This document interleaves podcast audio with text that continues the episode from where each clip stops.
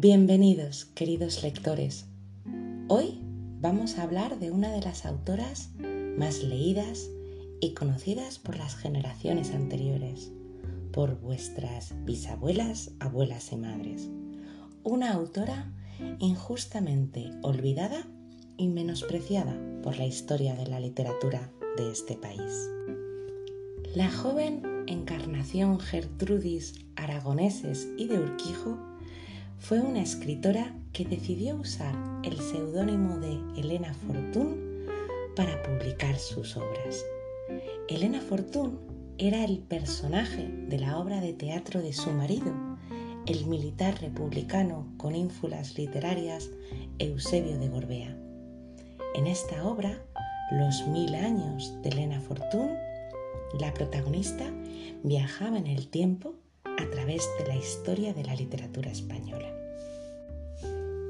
Así fue como en 1928 Encarnación decidió convertirse en Elena Fortún.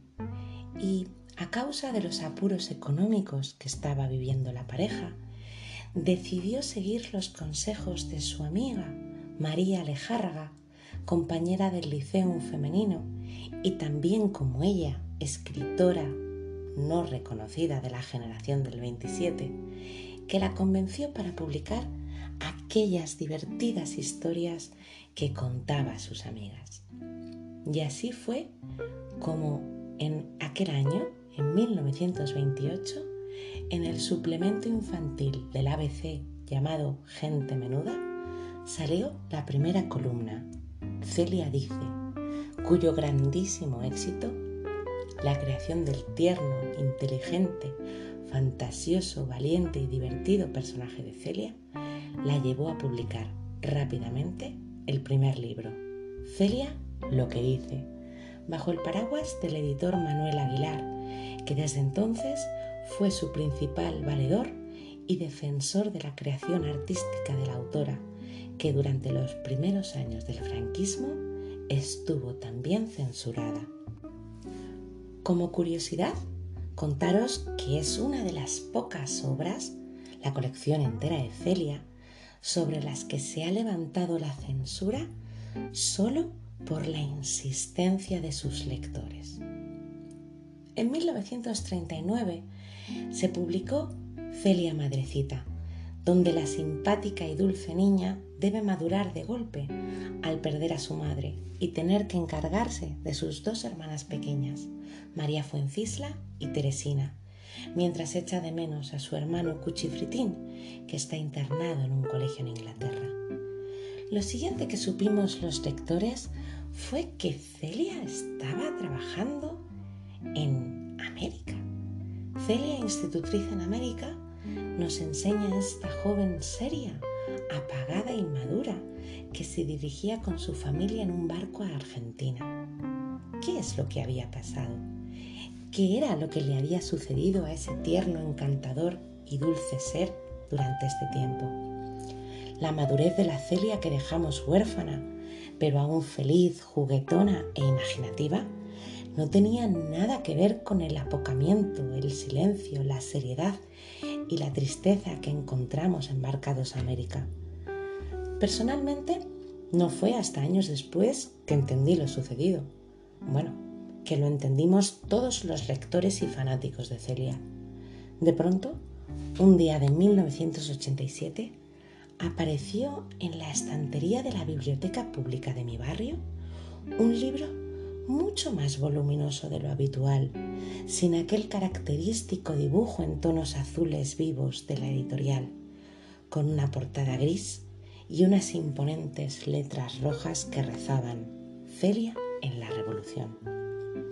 Los tres años de vacío en la historia de la vida de la niña, transcurridos durante el conflicto civil en España, quedaron entonces ya reflejados, a lápiz y sin corregir, en unas cuartillas ocultas en un baúl en la Argentina, destinado al olvido y la destrucción. Celia en la Revolución es el libro que Elena Fortún no quiso publicar, porque sabía que no sería bien acogido por ninguno de los bandos enfrentados en aquella lucha fratricida. bandos que en el libro muestran la misma capacidad de destrucción, crueldad y horror.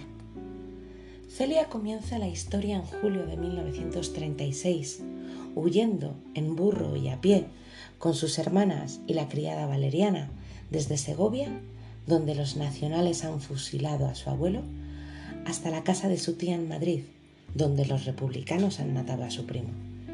Mientras su periplo la separa de sus hermanas y la lleva junto a su padre, herido, en las calles de Madrid, a la Barcelona constantemente bombardeada, donde Celia interioriza un terror que ya no la abandonará nunca. Por Albacete, Valencia, de nuevo la Madrid sitiada, hambrienta, sucia y comida por las ratas. La amistad será el principal baluarte para ella. Fifina, María Luisa, Isabelita Lorca son algunas de las amigas que evitan que muera de hambre, de tristeza, de soledad y de miedo. Porque esos son los verdaderos protagonistas de la novela. El miedo y el hambre, que nos recuerda el hambre desesperada del Lázaro medieval, esa hambruna del Madrid sitiado en el que acaban comiendo ratas, y el miedo, el miedo a las bombas, a la violencia sin control, el miedo sobre todo a la estupidez humana. Celia es una niña de 16 años que debe madurar de golpe en un entorno de muerte y violencia por unos motivos que no solo no entiende, sino que intuye que otros, los verdaderos responsables, tampoco terminan de comprender. A la hora de leer Celia en la Revolución, no debemos olvidar que tenemos entre las manos un borrador, un manuscrito que la autora no tuvo la voluntad o el tiempo necesario para revisar. Es por esto que podemos encontrar algún vacío argumental, como por ejemplo en el destino de las hermanas de Celia o con el paso del propio tiempo. Este borrador fue puesto por las manos de la nuera de Elena Fortún durante los años 80 en manos de la profesora y especialista Marisol Dorao, quien en colaboración con la editorial Aguilar recompuso el manuscrito que se publicó por primera vez, como ya hemos dicho, en 1987. El estilo de escritura de Elena Fortún sigue siendo, en todo caso, propio y característico, vivaz, rápido, poético, sencillo, cervantino, bellísimo, cercano y propio. Celia deja que todos los que la rodean se expresen con sus propios dejes del lenguaje, con sus acentos y también con sus ideas.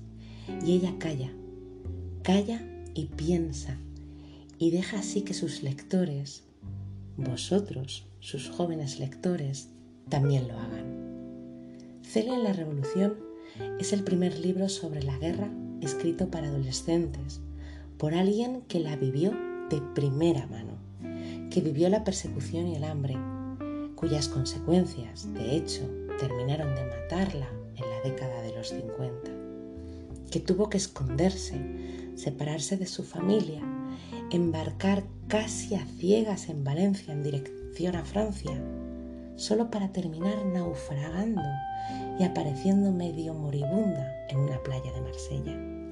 Celia, como Elena, tras aquella terrible experiencia, cambió para siempre. Tras la lectura de esta emocionante, bella y viva historia, espero que también vosotros, mis queridos lectores, hayáis cambiado, como solo los buenos libros nos hacen cambiar.